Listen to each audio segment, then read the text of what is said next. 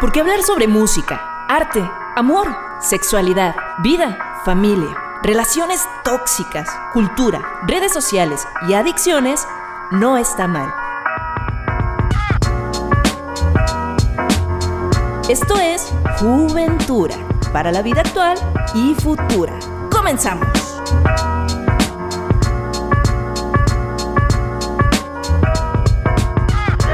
Tal? Bienvenidos a Juventura para la vida actual y futura. Mi nombre es Daniela Garrido y me encuentro con mi compañero Mau Jongitud.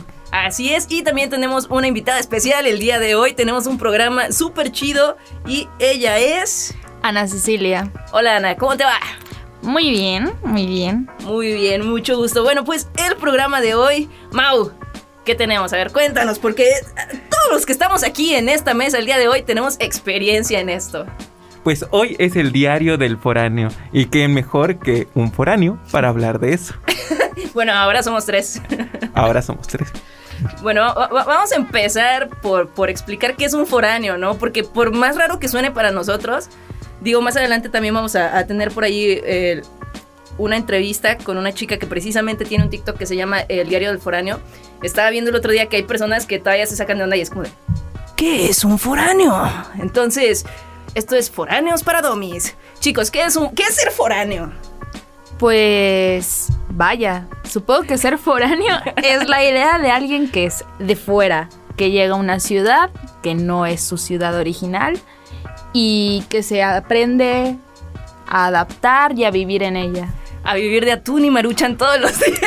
Aprender lo que es tener dinero y tener que saber usarlo bien a su máquina. Es, eso último, no sé si me dolió o me impactó más. Para mí sería aprender a saber lo que es no tener dinero. y sobrevivir. No, pues es, prácticamente para lo que lo, usamos más nosotros, ¿no? Efectivamente, eh, creo que usas una buena definición, ¿no? Alguien que no es de aquí o que no llega a otro lugar, pero principalmente pues nosotros lo usamos para cuando salimos del rancho para estudiar en otro lugar. Yo me acuerdo que había una época en la que todo el mundo discutía si es ser foráneo, si eres, por ejemplo, del puerto de Veracruz y nada más te viniste a Jalapa y los fines de semana todavía regresas a tu rancho. ¿Eso es ser foráneo o ser foráneo implica alejarte al 100% del rancho y del nido? Mira, el dolor es el mismo y el hambre también. Yo digo que sigue siendo lo mismo, o sea, para mí es igual. A mí, a mí me pasó algo muy curioso y es que cuando fui a ver a mis primos a Ciudad de México, este, me dijeron así de, de ah, eh, me presentaron así, no, él es este, mi primo de provincia. Yo así no, yo no soy de provincia, ¿qué es la provincia? no, este, eh. Yo soy de Tuxpan. Y luego me presentaban así de, no, él es tu primo de Veracruz. Y yo así, no, yo soy de Tuxpan. me dice, no, así provincia y de Veracruz, es el estado, acuérdate. Y yo así de, ah. Es que para un buen chilango, todo el que no es de la Ciudad de México es de provincia. Ah, no, bueno. Ahora creo que se le está tratando de respetar más a la gente que es de Guadalajara o de Monterrey, porque ya son ciudades, ya saben. Allá claro, visten caro. Pero la verdad es que para alguien que es de la Ciudad de México es como provincia. Ah, no, bueno. O sea, hay, niveles. Hay niveles. que lleguen a los 20 millones ya hablamos. Ah, no creo, que esta pregunta venía más adelante para Ana Cecilia, pero con eso ya nos responde de dónde es ella realmente. pero bueno. Ahorita que ya nos ninguneó, ya sabemos que es de Ciudad de México. Así es. Pero bueno, para entrar un poquito más en el contexto de qué onda con los foráneos, vamos a esta cápsula de No conozco, pero me informo a cargo de Mel Castillo y con edición de nuestra compañera Laura.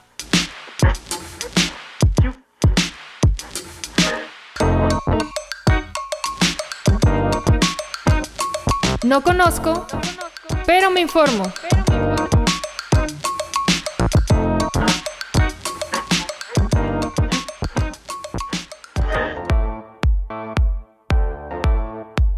En México, uno de cada seis estudiantes de nivel superior es foráneo.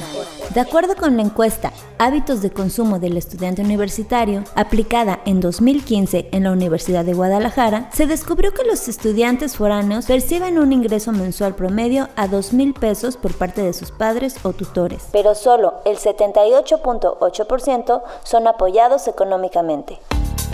Esto a pesar de que solo el 25% de los padres tiene educación universitaria. Este estudio también indica que conforme el estudiante va madurando en la toma de decisiones, se van dando otros fenómenos como dejar de utilizar sus recursos económicos para reuniones sociales o fiestas. Por ello, según Moreno, el estudiante vive de una manera reflexiva y aprende a incorporar actitudes de previsión, cálculo y disciplina.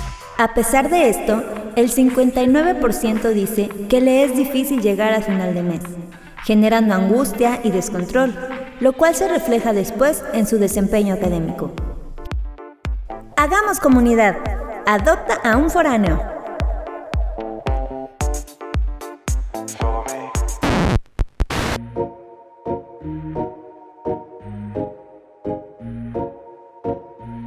Bueno, estamos de regreso aquí con Juventura y esta cápsula que acabamos de escuchar me recordó una anécdota que yo pasé cuando tenía mis épocas de estudiambre en la que mi mamá se le olvidó pues depositarme, o sea, la mitad de, mi, de mi mes. Y pues yo tuve que ver las formas de sobrevivir. Yo sembraba plantitas y tuve que vivir 15 días a partir de cebolla, cilantro que yo tenía y tomate.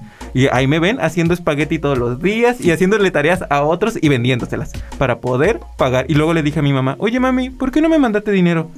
Ah, se me olvidó. Y yo dije, bueno, me lo puedes mandar. Con razón me sobró y ahora, ah, ahora sé. y ahora sé que. ah, sí, así me dijo. Y yo sí, ah, ok.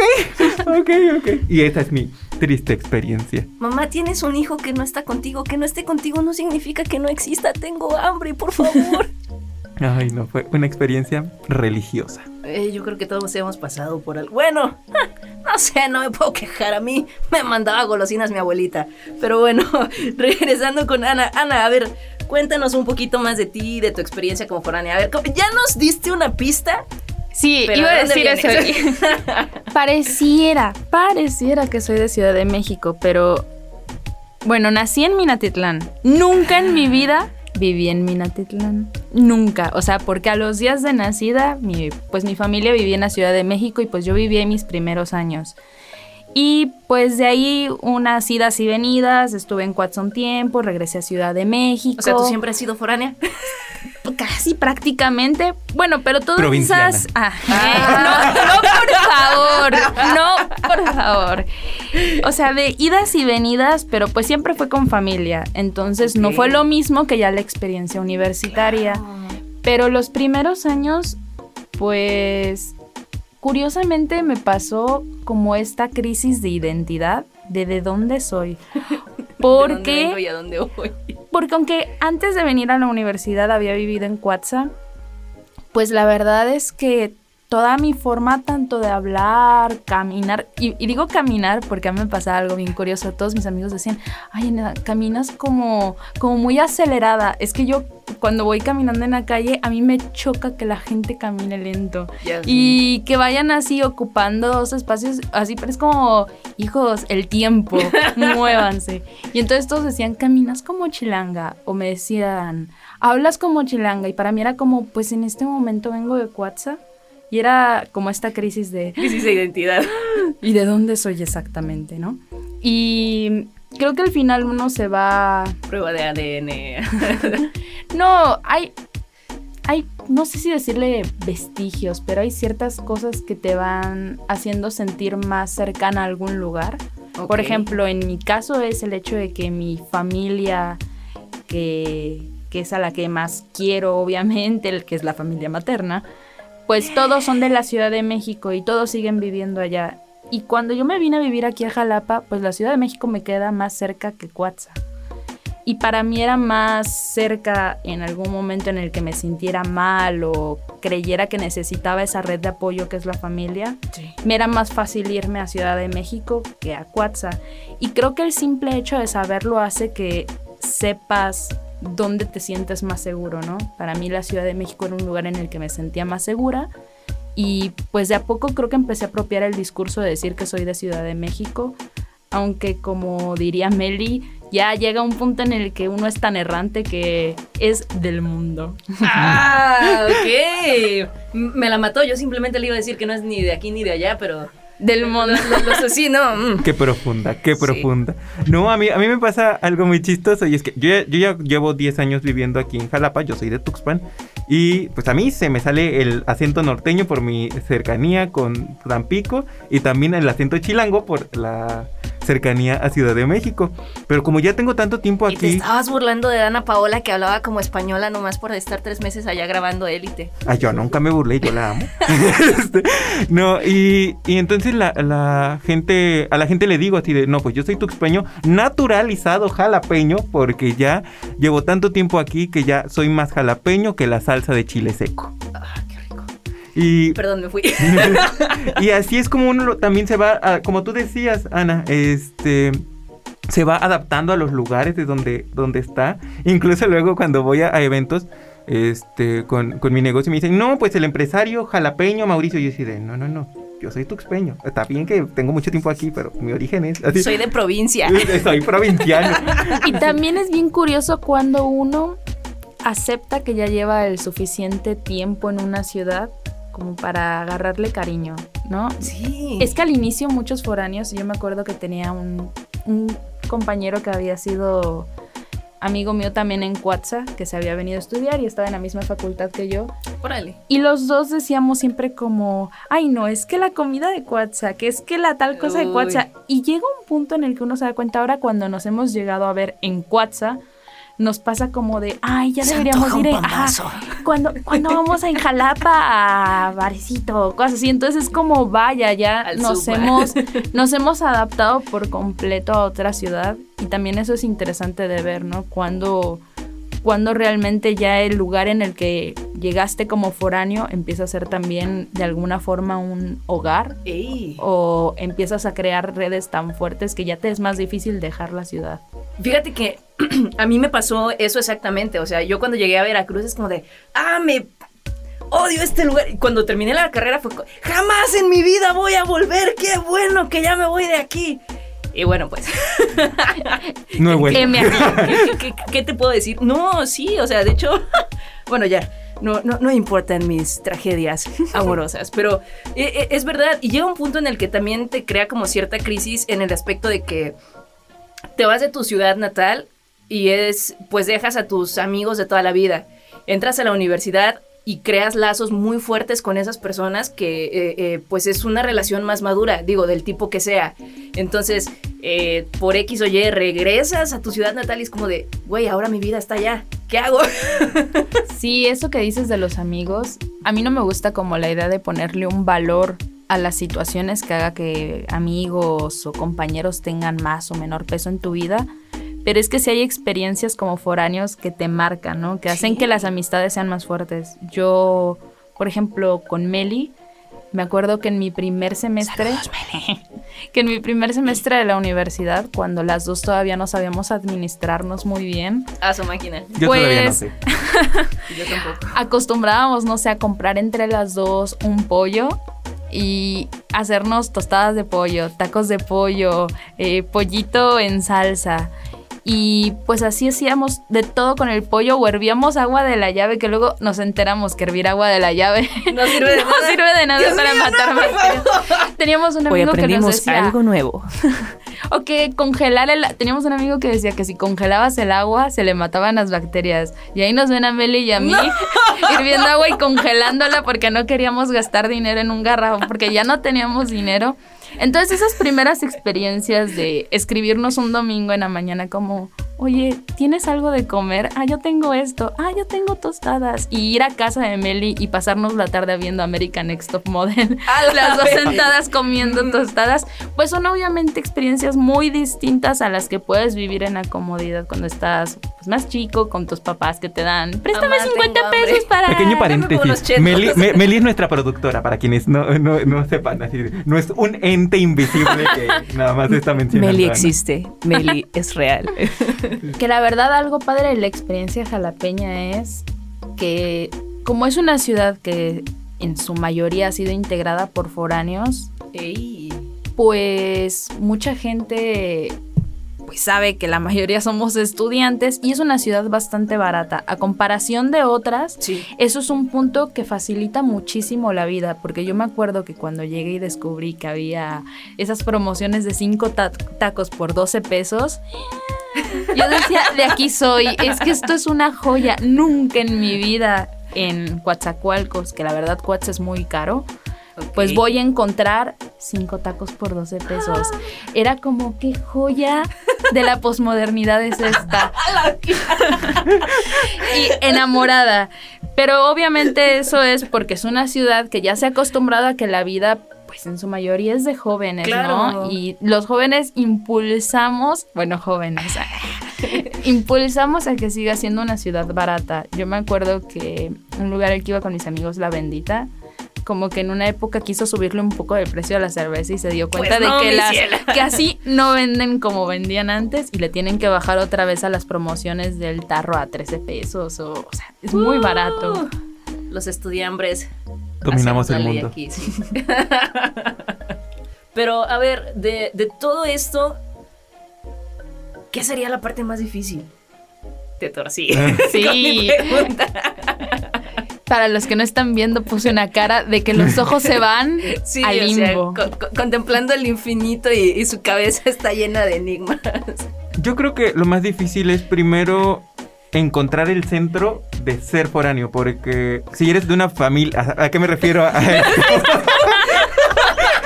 El limbo volvió.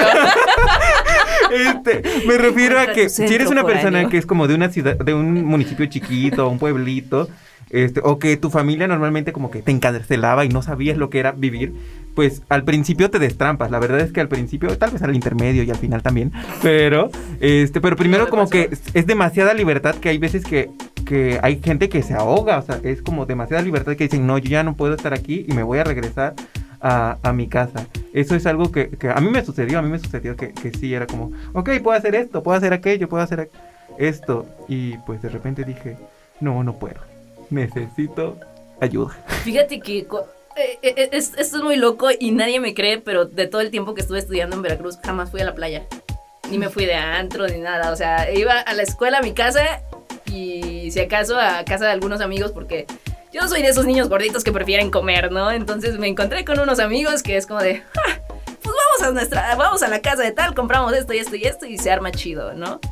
Pero sí, tiene- tienes razón, o sea, ha- hay banda que, que se le van las cabras bien canijo y luego e- es, difícil. Yo creo que también por eso hay muchos, bueno, uff, es que para empezar, si ya saliste del rancho, es por algo, ¿no? Es que yo la verdad estaba pensando y al- no me costó tanto adaptarme porque yo ya tenía la idea muy clara de que iba a ser foránea, ¿no? Es que yo tengo un hermano mayor y en el caso de él, yo me acuerdo que cuando él iba a estudiar la universidad, mis papás, bueno, en específico mi papá, que él es una persona mucho más hogareña, más de que la familia esté junta, él de alguna u otra forma lo empezó a convencer de que no se fuera, no se fuera, y mi hermano terminó estudiando la universidad en Cuatza, que era donde vivíamos en ese entonces.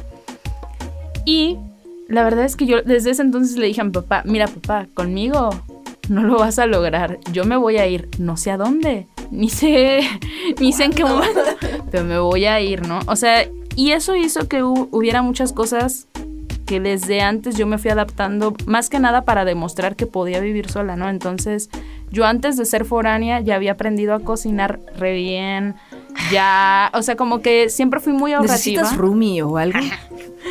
Pues a veces pienso que sí, pero esa es otra experiencia. Lo que para mí fue más importante, lo que fue más importante para mí fue como el irte conociendo. Cuando yo llegué yo no sabía si era una persona miedosa, si me iba a preocupar vivir sola o vivir en una casa pensión o vivir compartiendo cuarto con una persona. O sea, ese tipo de cosas para mí era algo que yo no sabía porque nunca había compartido espacio con otras personas fuera de mi familia. Claro.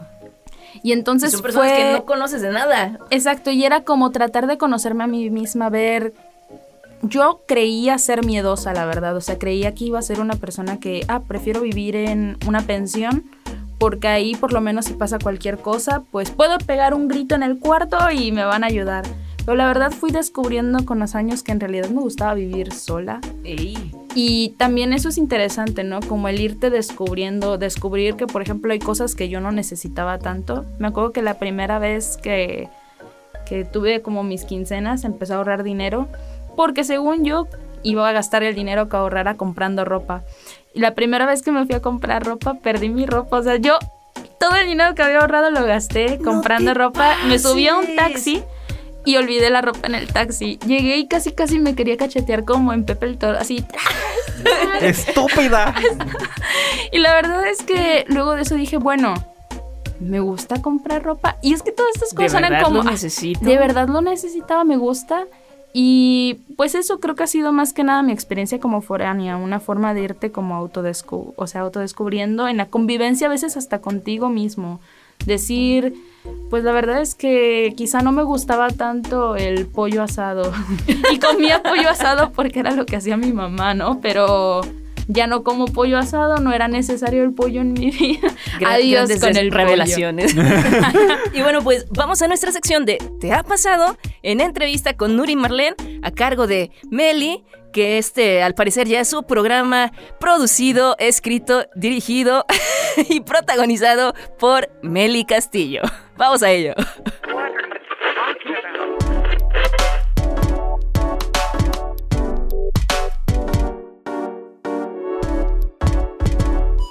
¿Y a ti? ¿Y a ti? Ah, ¿Te ha pasado? ¿Te ha pasado?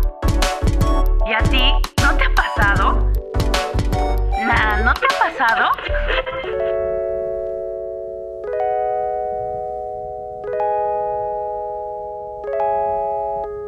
Hola, ¿qué tal? Estamos con Nuri. Ella tiene una cuenta de TikTok llamada El Diario del Foráneo. Nos va a platicar un poco acerca de su experiencia. Hola Meli, ¿qué tal? ¿Cómo estás? Yo estoy súper contenta de estar aquí compartiendo este espacio con ustedes. La verdad es que me siento súper agradecida por brindarme eh, pues este espacio y pues vamos a darle, vamos a empezar. Cuéntanos, Nuri, ¿por qué empezaste este canal de TikTok? ¿Cómo fue que empecé en TikTok? Eh, a inicios de la cuarentena yo me encontraba en home office y me habían reducido un poco el sueldo. Entonces eh, procuraba no salir, eh, ya sabes, medidas típicas de supervivencia. Pero eh, entré a esta plataforma como muchos de nosotros a, a TikTok para simplemente ver cómo funcionaba. O sea, yo ya la tenía desde Musical.ly, pero no le había puesto mucha atención hasta apenas que se cambió a TikTok y que inició esto de la pandemia, pues ya fue que, que me puse a echarle una revisada a ver cómo estaba, de qué trataba, qué era lo que se hacía, cómo se subían videos y demás, ¿no? Entonces me di cuenta que habían muchos TikTokers que compartían su vida, su diario a vivir, ¿no? Y que a la gente le gustaba y les parecía interesante. Entonces ahí fue donde me comencé a motivar eh, a subir ese tipo de videos, pero como tenía yo una cuenta vieja, como que no jalaba, no, no pegaba, ¿no? Entonces pasó un tiempo, me creé una cuenta nueva, comencé a subir videos y al poco tiempo empezaron a tener eh, bastantes visualizaciones, ¿no? Y comentarios y retroalimentación. Entonces, este, pero para esto yo me inspiré en lo que estaba viviendo, ¿no? O sea, o lo que siempre he vivido, que es la vida foránea. Eh, cuando yo recién llegué a la ciudad, pues no tenía ni idea de a lo que me iba a enfrentar, no tenía ni idea de lo que era ser foráneo.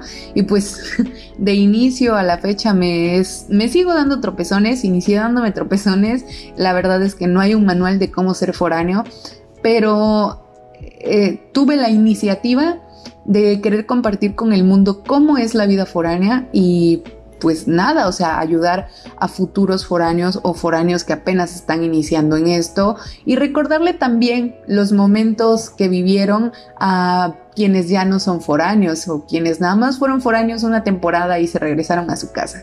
Así inicié este, este proyecto y así inicié en TikTok. Y bueno, principalmente, ¿de qué hablas en estos videos? ¿De qué hablo en mis videos? Pues mira, de son de todo un poco, pero sin dejar el hilo de la vida foránea. Tengo consejos de, pues, de ahorro, de administración, de cómo comprar despensa. Tengo eh, tips de alimentación, pero pues relacionados a la vida foránea, este, consejos de cómo ser cuidadoso contigo mismo, de cómo ser autosuficiente. Tengo también este, story times de las cosas que me han pasado en esto de, en este, en estos años. Este, también tengo videos, video reacciones a otros videos. Este, contesto preguntas que me hacen. eh, también tengo recetas foráneas. Tengo este, consejos para conseguir un departamento, casa, eh, de cómo adaptarse a la ciudad y demás. ¿Cuáles son los temas que tú consideras más populares entre tus seguidores?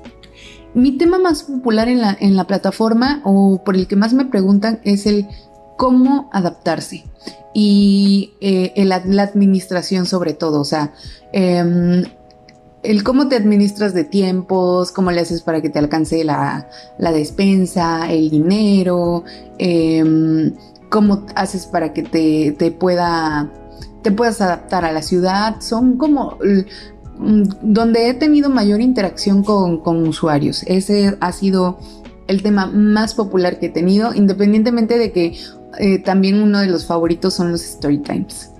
Y pues gracias Meli por haberme brindado este espacio, no sin antes invitarlos a que me sigan por ahí en el diario del foráneo, en TikTok y en mis otras redes sociales. En Facebook estoy como el diario del foráneo también, pero en Instagram estoy como arroba yo soy Nuri. Ah, y también, también hago chistes en chistes de foráneos y de vida foránea, entonces les va a gustar. No, muchas gracias a ti por estar este día con nosotros en Juventura. Y bueno, los invitamos a seguirla en el Diario del Foráneo por TikTok. Gracias. Saludos. Y estamos de regreso en Juventura para la vida actual y futura. Y les recuerdo que hoy estamos hablando acerca de la vida de foráneos. Pero bueno, a ver, eh, empezamos a tocar un tema medio turbio que es el de los roomies. Vaya, qué experiencia. Yo les comentaba que... en experiencia, Ana, la 24 años. Nunca tuvo un roomie. No, ese no sido como yo. tal, no como tal, pero pues en el primer lugar en el que llegué a vivir, como era en una pensión, compartíamos la zona de la cocina. No me Ah. gustaba que tocaran mis... Primer descubrimiento, no me gustaba que ocuparan mis trastes. Ahí ¿no? es donde te transformas en una señora. Es que ahí descubre... es, Mauricio, tú naciste siendo una señora. es que descubrir que los sartenes cuestan un montón y que hay gente que no respeta el teflón, es que son cosas... Amén, hermana. Amén. Es que son cosas que te hacen ser señora al 100%. O sea, que dices, por favor, usas cucharas de plástico en mi sartén de de, teflón.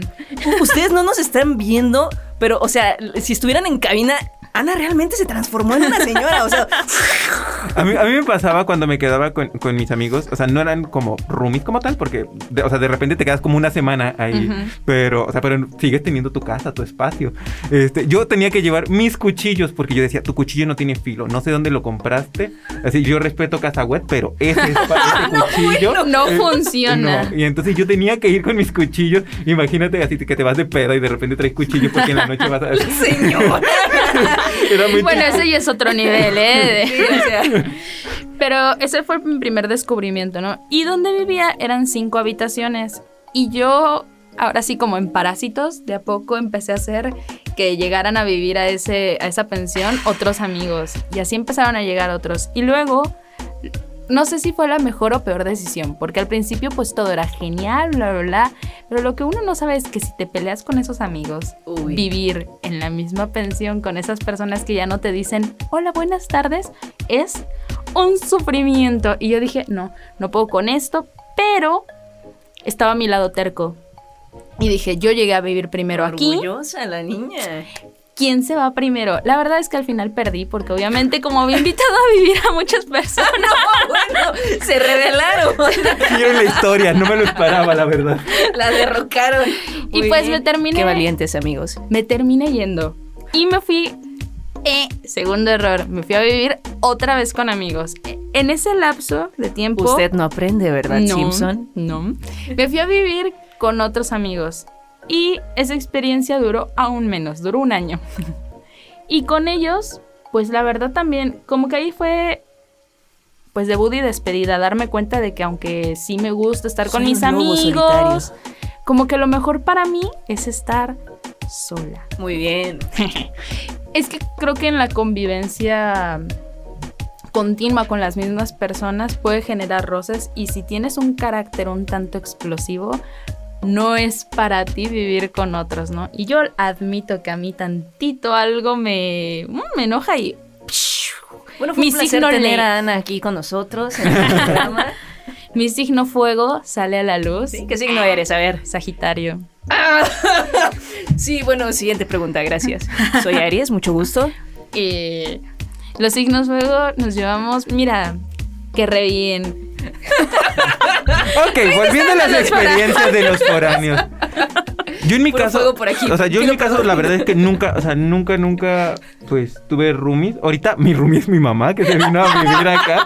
Y ha sido muy chistoso volvernos a adaptar, porque me dice, es que no tienes nada, mamá. Eh, Ma- Mauricio me dice, yo así de mamá, es que tú tienes demasiadas cosas, así de... No eres minimalista. Sí, sí. Yo prefiero tener comida que no tengo aquí. ¿Qué? Así porque me voy a comer a otros lados. este, que tener tantos objetos, mamá. Y, y le dije, es mi dinero, yo estoy pagando esta casa, entonces no me pidas que compre toppers que no, ocupa los de plástico que ya tenemos. Y entonces ya O mamá- cuando te acabes el yogur, utilizas el del yogur. Así, ella me enseñó, ella me enseñó que en el traste del yogurt hay frijoles y ella no sigue su propia regla. Pero sí, eh, eh, la verdad es que ahora con la pandemia y todo esto, que uno regresa y es... Bueno, yo en mi caso estuve un tiempo con mis padres. La verdad ahí fue darme cuenta de que ya me había acostumbrado mucho Sí. A administrarme yo sola, a vivir yo sola. Y esos meses con mis padres fue toda una revelación, ¿no? De, No de que la verdad, pues nos queremos mucho y todo, pero cada quien en su espacio porque pues también es que la transición cuando uno es foráneo también pues pasan los años, te conviertes en un adulto y obviamente haber Es donde vivido descubres quién eres realmente. es exactamente y la verdad es que esa experiencia de irte volviendo adulto tú solo Ey. hace que cuando vuelves a coexistir con algunas otras personas que son una figura de autoridad, en este caso los padres, pues ya hay ciertos, no me gustaría decir No egos, tienes Yo diría poder pero ya, lo- ya existen roces porque ya son personas adultas que se han formado aparte y que pues la convivencia es un reaprendizaje de uno con el otro Sí. que es muy difícil en el caso de hijos con padres, porque obviamente los padres no, no se pueden despojar de manera tan sencilla de, de esa autoridad que tienen sobre los hijos. Y pues el hijo tampoco puede revelarse tan fácilmente. O sea, yo conté la experiencia de con roomies y con ellos era fácil, pues en algún momento decir, ¿sabes qué? Bye bye, yo me voy. Pero no es igual con la familia. No, no nos hemos acostumbrado como a tener esa misma facilidad de decir bye bye contigo papá, no me digas esto. Pero evidentemente ya no se puede No. seguir siendo esta persona más sumisa, ni tampoco el hijo niño. Y es que, es que, que es eso, vivía ya, antes. ya no eres un niño, ya eres un adulto que toma sus propias decisiones. Sí, o sea, a mí, por ejemplo, me pasaba, me pasaba, me pasa, este, con mi mamá, que cuando estoy en Tuxpan, eh, sobre todo allá, es así de, ya son las 11 de la noche, no pretendes llegar y dice, ay, mamá, si estuviera en Jalapa todavía ni llego. Así de, llego al día siguiente, llego en la mañana, pero del día siguiente. Que también es importante decir que, esas son formas que nosotros hemos podido aprender por la misma facilidad de que, pues queramos o no, aunque nos haya costado trabajo llegar a la quincena, estábamos con cierto apoyo, tanto económico como de redes, pero también hay casos de foráneos que la verdad no es mi experiencia, pero de la gente que en serio es, sé que no cuento con tu apoyo, Ey. y bye y me voy por completo, ¿no? Y esos casos pues son muchísimo más complicados. Quizá es gente que tiene que madurar a una velocidad más rápida O que, que ya uno- lo hizo y que por eso está tomando esa decisión. y que uno nota, ¿no? En las primeras experiencias cuando uno llega que entre foráneos te llevas porque sabes que son los que no importa Sienten si tu llegan dolor. que no que sabes que puedes llegar a la casa de uno, del otro, que no importa si se la agarran de peda tres días, sabes que hay esa facilidad y por eso entre foráneos empiezan a llevar bien los primeros dos, tres semestres de la carrera. Pero uno aprende a distinguir quién es un foráneo que tiene cierto apoyo al que no, porque Al que come sabes, maruchan diario. al que tiene que trabajar, Ey. al que realmente no se puede dar el lujo de irse de fiesta tres días, o sea, y también eso te obliga a cierto punto, lo que decíamos entre cápsula y cápsula, de que de repente te despiertas y dices, ya basta de esta locura. y la verdad es que creo que en parte sus amigos que han tenido otro nivel y madurez y experiencia son los que también te hacen dar cuenta como, bueno, ya estuvo bueno el relajo, pero este semestre lo tengo que pasar, aunque sea el último mes. Lo tengo que hacer las tareas por fin, ¿no? Después de tanto relajo del Lo resto que no del en tres meses lo haré en una noche, en Eh. seis meses. Bueno chicos, pues ya vamos cerrando nuestro programa. Consejo final de foráneos. Mau. Que hagamos comunidad, entre foráneos hay que apoyarnos. Si ves a un foráneo, dale un pan. Abrázalo. Te va a escuchar, te lo va a agradecer. A mí, a mis señoras me, me regalaban panes, me regalaban panes, entonces es una hermosa experiencia. A mí me gustan las conchas, dijimos. Y pues eso, ese es mi sabio consejo. Yo quiero un bolillo. Bueno, Ana, consejos finales. Mm, yo creo que lo mejor es estar seguros de cuando te lanzas a la experiencia y ya estando en ella, no arrepentirte. Creo que hay gente que sí se llega a arrepentir y eso hace que el camino sea un poco más difícil. Sí. Pero creo que si ya tomaste el primer paso y ya estás fuera de casa, pues de alguna manera te fajas el pantalón y ¡Vámonos! aunque sea chupando papel, pero vas a llegar. y creo que cuando sabes, como decía Mau, de que hay más personas como tú que la pasan así, esas redes te van a ayudar muchísimo. Siempre saber que contamos con amigos, saber que, que la verdad si vienes a una ciudad como Jalapa, hay muchísima gente que está pasando la misma experiencia que tú y entonces es muy fácil es muy fácil aprender a sobrellevar las cosas. Pero yo creo que mi mayor consejo es ese, ya no te arrepientas, lánzate ya. Como gordo en todo con todo Sí, respeto. sí, ya. Como la Dani enamorándose a lo. no, pues muchas gracias chicos y la verdad es que sí, esto es lo que más podemos pues rescatar, ¿no? Ser foráneo, más que fiestas y todo eso, si vas con cierta mentalidad, lo que te va a dejar es mucho aprendizaje y mucho crecimiento. Pero bueno, esto ha sido todo por hoy. Yo creo que vamos a tener que sacar una segunda parte de lo que es ser foráneo. Fue un gusto estar contigo, Mau, contigo, Ana. Y nos escuchamos para la próxima, Juventureros. Mi nombre es Daniela Garrido y esto ha sido todo por hoy. No se olviden seguirnos en redes. Así siento.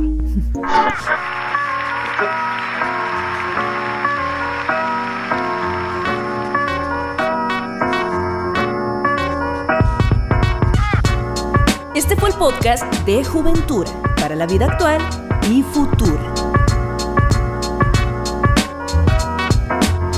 Síguenos en Instagram, Facebook y Spotify como Juventura. Hasta la próxima.